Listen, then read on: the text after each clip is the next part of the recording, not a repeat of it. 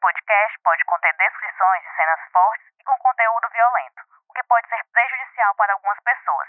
Recomendamos cautela para pessoas sensíveis ao tema.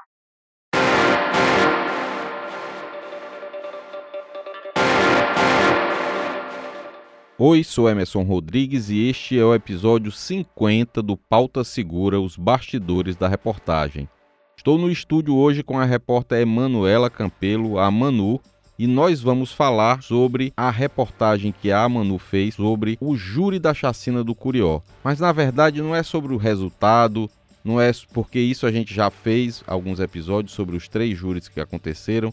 A gente vai falar do que aconteceu por trás, os bastidores realmente, mas não da reportagem, os bastidores dos órgãos públicos, do Ministério Público, da Defensoria Pública, da Rede Acolhe, enfim, como os órgãos se prepararam, esses órgãos públicos se prepararam, e o Tribunal de Justiça também, para cobrir, para fazer o maior júri da história do Ceará, o maior julgamento da história do Ceará. Então, as reportagens, foi uma série de reportagens, foram três matérias publicadas no domingo, saiu a primeira, no domingo, dia 1 na segunda, dia 2, saiu a segunda, e na terça, dia 3, vai sair a terceira matéria. Então, foram três matérias sobre esse assunto, feitas pela Emanuela Campelo. Ela entrevistou promotores, defensores públicos, mães do Curió. Foi um trabalho muito bem feito e aí eu queria primeiro dar aqui as boas-vindas para Manu, que está no nosso estúdio. Oi, Manu, tudo bem contigo? Oi, Emerson. Oi a todos que nos escutam, né? Que estão aqui mais uma vez no podcast Pauta Segura, nesse episódio 50, que é muito simbólico aqui para a gente. Então, é, veio realmente a ideia de fazer essa pauta, e aí eu conversei com você, a gente disse, não, vamos, vamos sim, vamos, vamos em frente, porque a gente acreditou ser interessante levar as pessoas, né, os nossos leitores, aos nossos ouvintes aqui do Pauta Segura como esses órgãos se prepararam para esse grande júri, o maior júri dos 150 anos do Tribunal de Justiça do Ceará.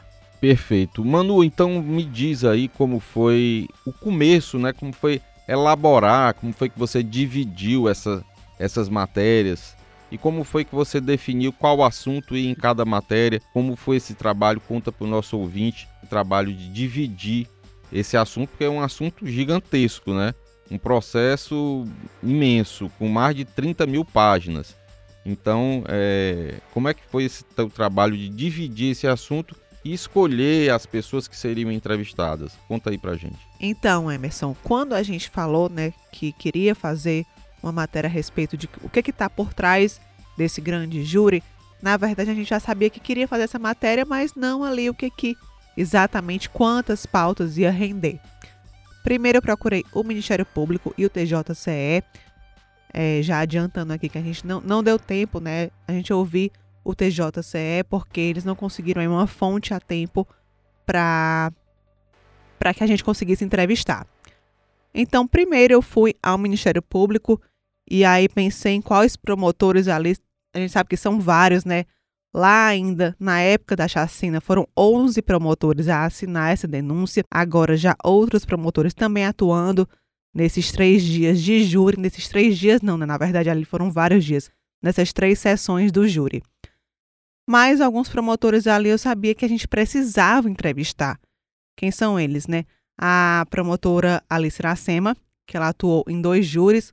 Também o promotor Luiz Bezerra, que também atuou em dois júris, e a promotora Josiana França, que ela tem um papel aí muito simbólico ainda lá no início, né, de quando foi ofertada a denúncia nesse trabalho de acolhimento, e durante todos esses anos ela continuou realmente aí em contato com os sobreviventes, com as mães do Curió, e hoje ela coordena o NUAV, também tem um trabalho aí muito que impacta muito é, até mesmo para levar, né? Quem que é, Manu, explica o que é o NUAV aí pra gente. Primeiro, que você falou no NUAV, eu sei que é um núcleo do, do Ministério Público, mas é bom a gente detalhar para quem não conhece esse, esse trabalho, que é um trabalho muito importante. Então, o NUAV é o Núcleo de Atendimento às Vítimas de Violência. Já esclarecendo que lá em 2015, quando aconteceu a chacina, esse núcleo não existia, né? Ele foi formado depois E a própria promotora, a doutora Josiana França, ela, fa ela fala muito da necessidade de como a chacina do Curió ela impactou muito o Ministério Público, até mesmo para a criação desse núcleo. A defensora pública Gina Moura também fala que veio a partir dessa chacina. A defensoria criou a rede Acolhe, que também é uma rede de acolhimento da Defensoria Pública para preservar, para acolher essas vítimas e sobreviventes da violência aqui no Ceará, principalmente aí um tipo de violência de gênero ou violência, episódios, episódios violentos que acontecem dentro da periferia, com jovens. Esse é o principal perfil de público que esses dois núcleos, né, o núcleo e a rede, atendem atualmente. Uma pergunta que eu fiz lá para os promotores do Ministério Público, né, como é que eles foram escolhidos? Como é que seria escolhido é, cada promotor que iria atuar naquele júri, né? Já que os 11 lá da época da oferta da denúncia, né, não iriam atuar. E aí eles me explicaram, né, doutor Luiz Bezerra me explicou também que ainda no mês de março deste ano, né, quando saiu a data do primeiro julgamento, né, foi uma sequência de três júris, é, eles definiram um grupo de trabalho com cinco promotores que iriam se dividir entre aquelas três sessões. Ele atuou em dois, doutor Alice também atuou em dois, e doutor Alice também é uma pessoa que é muito experiente em júris de casos emblemáticos aqui do Ceará. Doutor Luiz, ele fala né, que já conhecia esse processo há mais tempo, mas que realmente ali só ficou trabalhando focado nesse processo em 2023. Mas ele também é uma pessoa, estava até conversando com ele, né? Diz, ah, eu lembro de você. Lembro de você lá da Operação Masmorras Abertas, que envolveu dessa vez, né, policiais penais ali daquela época, alguns quatro anos, se não me engano, que eram mesmo ali naquela época da cúpula da antiga da Sejus na época, a gente chamava de Secretaria da Justiça, que hoje se tornou a SAP. Então a gente percebe muito o cuidado dessas pessoas desses promotores que, for, que foram escolhidos para atuar naquele momento, assim como os defensores públicos. Né? Me chamou muita atenção, estava até conversando com a doutora Gina, que foi a primeira vez que eu assisti presencialmente um júri com a Defensoria Pública na assistência de acusação. Ela disse: não, já aconteceu outros realmente, e ela me explicou um pouco que o papel da Defensoria Pública nesses casos é o de dar voz para aquelas vítimas, né? Eles fizeram, eles fizeram uma atuação em conjunto muito interessante para quem assistiu aos júris. A gente esteve lá todos os dias em cada uma das sessões e a gente percebe muito como fluiu, né? Tudo isso. Lembra... Profissionais vocacionados, desculpa te interromper, Manu.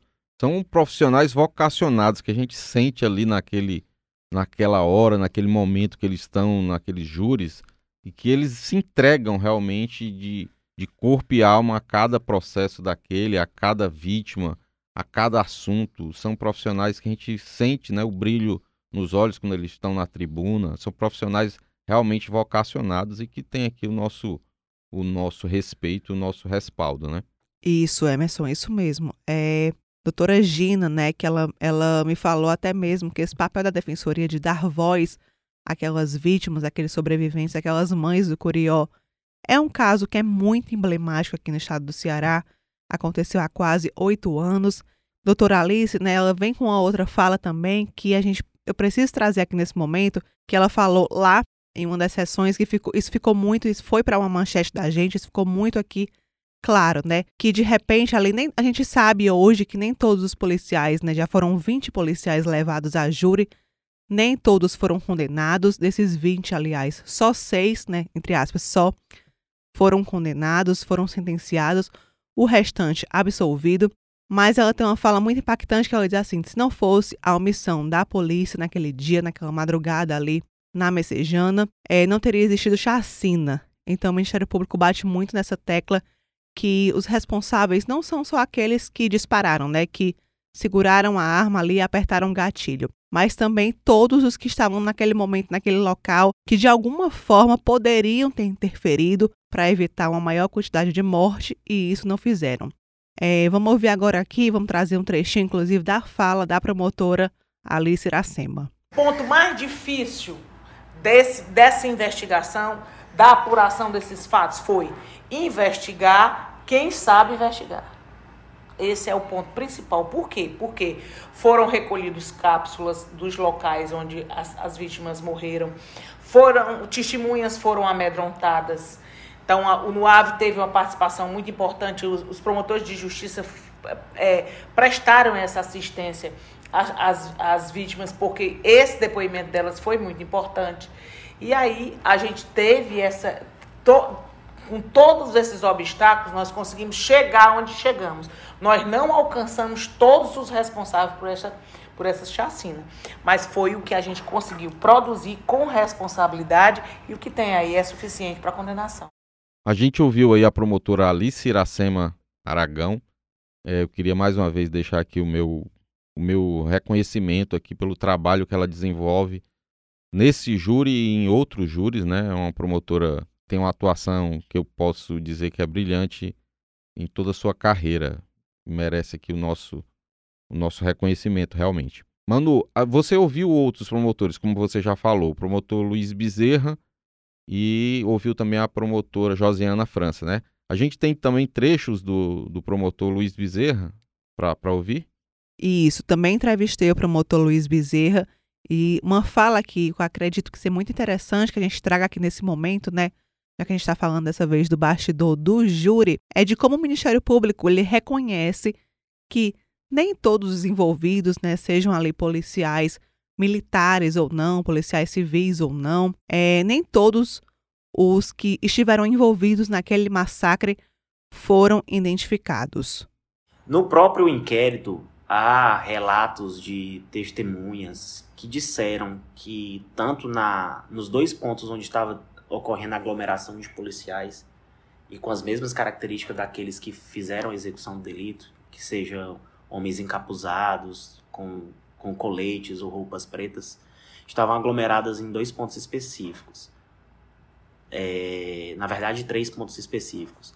Na base do crack é possível vencer, que era um antigo posto que havia, na praça próximo da igreja São José e também próximo de uma rotatória. E aí tem testemunhos que dizem eram em torno de 100 pessoas.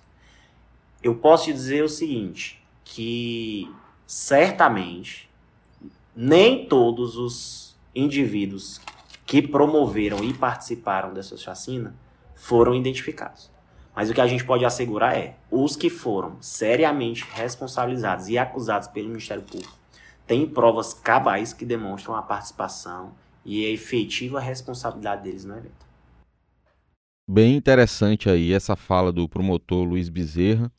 E a gente tem também a fala da promotora Joséana França para falar desse trabalho fundamental que o Ministério Público fez no atendimento às vítimas, tanto as vítimas sobreviventes, como aquelas vítimas indiretas, né, que são os parentes, os familiares e as pessoas que foram testemunhar nesse julgamento aí grandioso que é o que foi o, está sendo ainda o júri da chacina do Curió. Foram três sessões com vários dias, cada sessão dessa demorou vários dias, uma demorou acho que oito dias, a outra demorou seis. São júris com bem extensos, né? Com bastante dias aí e que demandam um esforço assim muito grande. Então tudo que eu falo aqui é falo muito grande e extenso é porque realmente é um, é um processo, é um júri que é o maior realmente da história do Ceará, né? Então a gente tem a fala da promotora Josena França. O que é que ela destacou, mano, na fala dela aí que você gravou? Emerson, ainda aproveitando que você falou um pouco dos números, né, para a gente falar, demonstrar realmente a grandiosidade desse momento, foram 21 jurados, mais de 25 advogados de defesa. A gente também precisa falar do trabalho bem feito da defesa, né, já que ali a maioria até então desses policiais militares foram absolvidos em um total de 214 horas de julgamento. Eu acho que dessas, dessas 214 aí, pelo menos umas 200 a gente estava lá, viu? Esses que foram condenados, as penas somam 1.325 anos de prisão em um processo aí que já ultrapassa as 30 mil páginas. Então. Você falou no que a gente teve presente aí em quase todas as horas desse, dessas 214, né? Aí a gente tem que fazer o chamamento aqui, o destaque para os nossos colegas, né? Você, Messias Borges, quem mais, Manu? Lembra aí. O Matheus Facundo também foi lá, o, o Nicolas Facundo. Paulino ficou algum momento, a Bia, é, a, Beatriz, a Beatriz Ireneu também. Já no fim, o Lucas Falconeri também esteve aí durante algumas horas no fórum, fora todo o apoio que a gente teve de quem ficava na redação, né? A Luana Severo recebendo algumas matérias, todos os plantonistas, porque a gente sabe que muitos desses júris né, entraram no fim de semana, pegou feriado. Então, realmente, para esse trabalho acontecer, foram muitos repórteres envolvidos. É, eu também queria fazer o, o destaque aqui para os editores dessas pessoas que cederam, né, esses repórteres. Felipe Mesquita, Nayana Siebra, a Mariana Lázari, que cederam esses repórteres, tiraram da sua cobertura diária para que eles pudessem participar desse momento aí da cobertura do júri da chacina do Curió. Vamos lá, voltando à questão da promotora Josiana França, Mando. Qual foi o trecho que você trouxe de destaque da fala dela?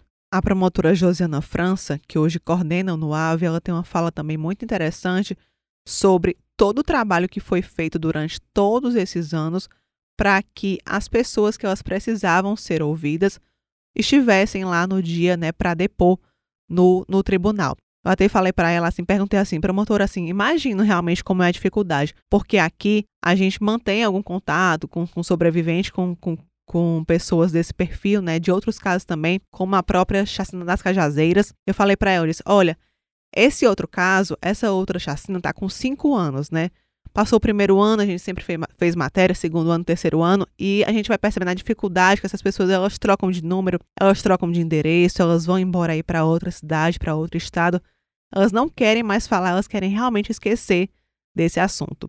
E aí ela fala realmente da importância do NUAVE, do acolhimento que foi feito não só agora em 2023, não, lá, não só lá em 2015, quando aconteceu, mas durante todos esses anos, realmente há ali uma relação de proximidade que foi estabelecida para que essas pessoas não desistissem de, do buscar justiça e que nesse momento, né, nesse momento tão importante lá no júri, elas se fizessem presentes. Também chamou muito a minha atenção uma, um trecho da fala dela, que ela esclarece o trabalho do Ministério Público mesmo na logística, né, de buscar, de deixar essas pessoas. Vamos ouvir agora um trechinho. E toda essa dinâmica para que essas pessoas arroladas pelo Ministério Público chegassem ao fórum, essa dinâmica foi providenciada pelo Ministério Público. Foi o Ministério Público que providenciou esse deslocamento dessas testemunhas que iam depor em juízo. Foi bem próximo, foi, uma, foi, foi algo acompanhado de perto pelo Ministério Público, esse deslocamento dessas vítimas, para que elas pudessem prestar esse depoimento, essa conversa. Houve até uma, uma situação bem, bem pitoresca, porque uma dessas testemunhas, como a gente tinha essa aproximação, disse que tinha conversado com o promotor e por conta disso um dos advogados disse que o Ministério Público estaria orientando as, as testemunhas, colocaram isso em grupo de polícia, vocês viram, né? Então, assim, houve uma aproximação do Ministério Público em relação a essas vítimas com esse sentido de acolher e de cuidar dessas vítimas que estavam extremamente fragilizadas. Antes de sair o resultado, a gente já tinha, quando já tinha terminado a votação, a gente já tinha informação. Então a gente trabalhou com elas dizendo o seguinte: pode ser sim e pode ser não. Se for não, se não for favorável a, a, a vocês, há o recurso. O Ministério Público vai recorrer, elas estão num processo de, de credibilidade do Ministério Público muito grande elas acreditam muito no trabalho do Ministério Público. Então, assim, elas estavam muito tranquilas nesse aspecto. Elas queriam muito que o julgamento acontecesse. E, e é por isso que o trabalho com a vítima é importante, porque a responsabilização é importante, ela é importantíssima. Mas o cuidado dessa vítima, o cuidado dessa vítima, ele é muito importante, porque a repercussão dessa violência nessa pessoa também tem que ser vista. Não, porque senão essa repercussão dessa violência pode ser extremamente negativo na vida daquela, daquela pessoa. Bom, vocês ouviram aí a promotora Josiana França, que também aqui merece o nosso destaque. Está fazendo um trabalho muito bem feito no NUAVE, é um trabalho relevante de destaque da promotora Josiana França. Lembrando também que a gente conversou, né? Mais, mais falas podem ser lidas nas matérias do Diário do Nordeste. Também falei com a psicóloga e com a assistente social do NUAVE porque eu sempre percebi ali naquele momento, transitando no fórum, né? Enquanto muitas vezes ali nas pausas do júri que sempre existia ali uma pessoa acolhendo diretamente aquelas mães do Curió. Não só no AVE, não só a Defensoria Pública, mas também o SEDECA teve um trabalho super importante, é, tanto para aquelas mães, tam, como também aqui para a gente, imprensa. Fica também nesse momento nosso agradecimento ao SEDECA Ceará. Manu, para finalizar essa parte das entrevistas que você fez, você também trouxe um trecho da fala da defensora pública Gina Moura, que é a responsável pela rede Acolhe, né? Cuida das vítimas de violência aqui no Ceará, atuou no júri como assistente da acusação, ela e outros colegas. Então, você tem uma fala da defensora Gina Moura. Isso, além do trabalho de mobilização da do Ministério Público também, a gente percebeu esse trabalho de mobilização da Defensoria Pública, inclusive né, a, Defensora Pública Geral, estava ali durante muitos dias também acompanhando a sessão, como o próprio Procurador-Geral de Justiça. A Gina, ela ficou responsável ali por realmente ficar à frente das falas da Defensoria Pública nessa assistência de acusação, representando também a Rede Acolhe, já que é uma pessoa que durante todos esses anos ela teve um contato aí muito de perto com esse processo e com as vítimas sobreviventes. Vamos ouvir agora um pouco ela. O caso Curió, ele é muito emblemático, ele, esse júri, ele deixou muito marcado o papel da Defensoria Pública nesse contexto.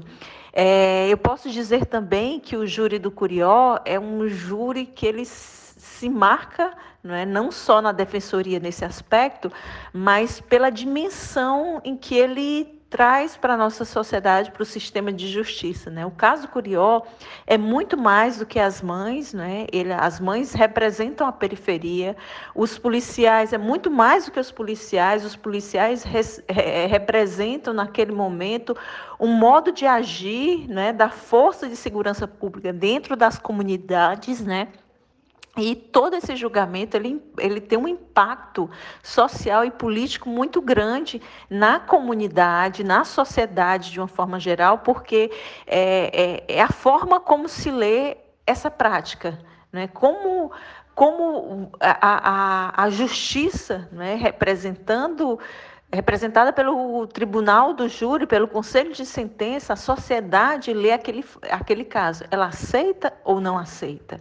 Né? Então, isso é muito significativo. Isso é, é um momento histórico da nossa justiça, mas um momento também histórico da sociedade cearense em relação às práticas que a gente sabe que acontece é, na periferia da nossa cidade, do nosso estado. Tá aí a fala da defensora pública Gina Moura, que faz um trabalho sensacional, muito humano, né? Uma coisa que você a dimensão desse trabalho, a importância que ele tem para para essas vítimas sobreviventes, para as famílias das pessoas vítimas de, de homicídios e de outros crimes bárbaros que são, que são perpetrados contra essas pessoas. E esse trabalho da defensoria é um trabalho realmente muito relevante para a sociedade. Fica nosso, o nosso destaque para a Defensoria Pública também e a rede acolhe. Até porque tem muita gente que pensa que a Defensoria Pública tem o papel, além de defender é, pessoas que, que não têm uma forma de pagar advogado, né? Acaba sendo conhecida aí, tá sempre defendendo suspeitos ou criminosos mesmo, mas não, não é isso. É, a gente deixa aqui bem claro que o papel da Defensoria Pública é dar essas pessoas, proporcionar essas pessoas acesso à justiça mesmo. Perfeito, Emanuela. Então, queria aqui dar os parabéns para a Emanuela para essa reportagem. Um tema sensível, um assunto muito delicado, mas que ela tratou sempre com profissionalismo e com muita dedicação. Agora vamos para o quadro factual.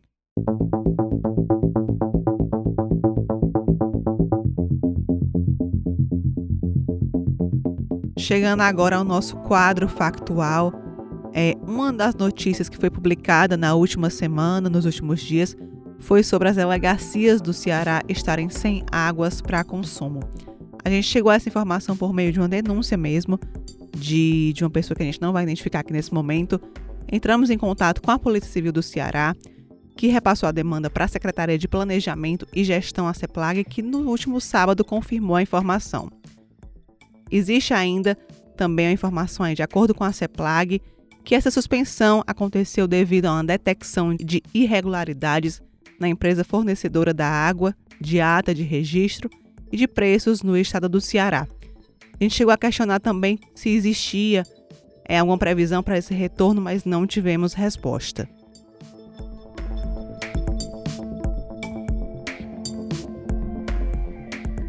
Rebelião em presídio na Grande Fortaleza. Os presídios da Grande Fortaleza voltaram a ficar com o clima bastante tenso. A unidade prisional Itaitinga 4, também conhecida como CPPL 4, registrou vários episódios de motim e que resultaram em uma rebelião maior na quarta-feira, dia 27 de setembro.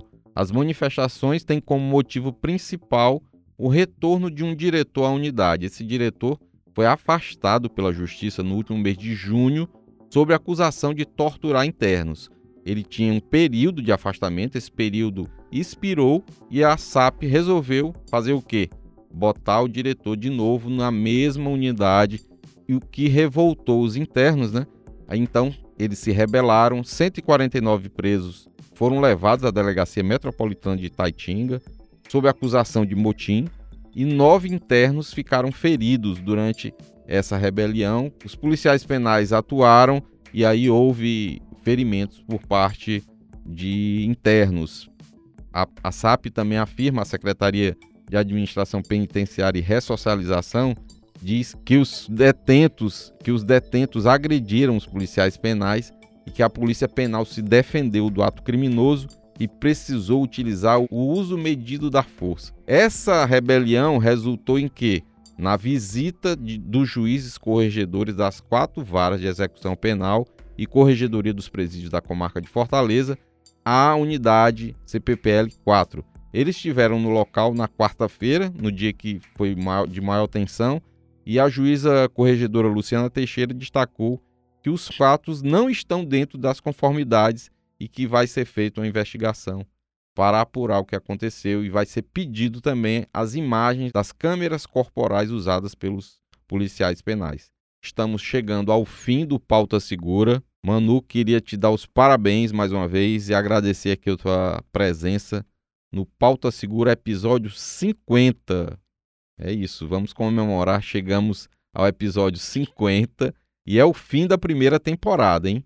O fim da primeira temporada, porque a gente vai dar uma pausa. Mas antes eu queria. Depois eu vou explicar essa história da, da pausa do fim da primeira temporada.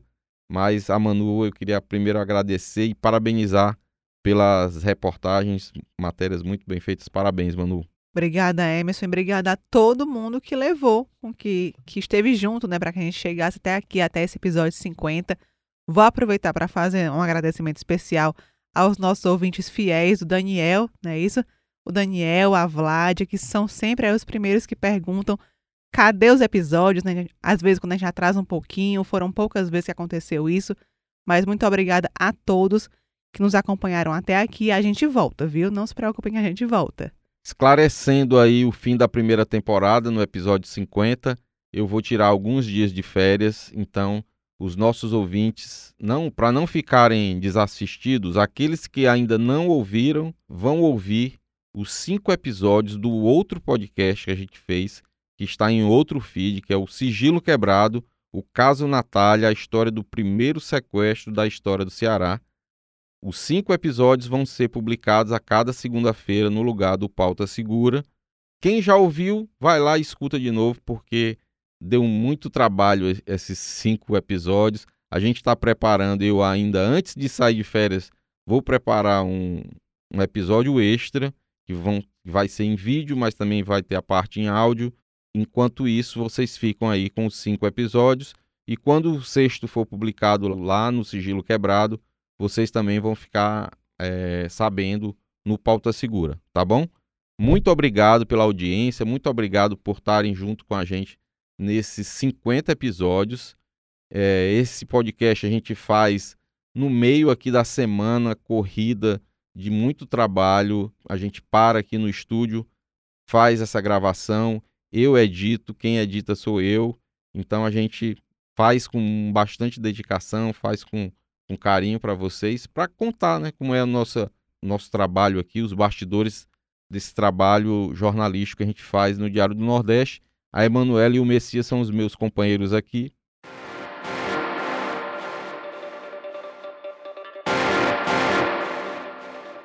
Este foi o Pauta Segura, seu podcast semanal sobre os bastidores das principais reportagens sobre segurança que você lê no Diário do Nordeste.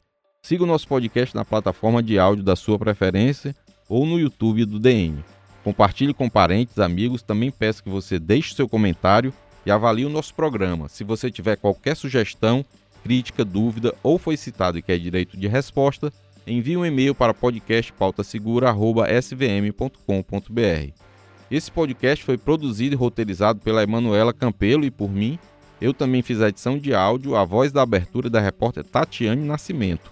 A supervisão do conteúdo é do Alan Barros, da Aline Conde da Giovana Rodrigues a coordenação de núcleo é da Carinha Zaranza e a gerente de jornalismo é a Ívila Bessa. Espero vocês para mais um Pauta Segura daqui a cinco semanas. A gente se vê. Até lá.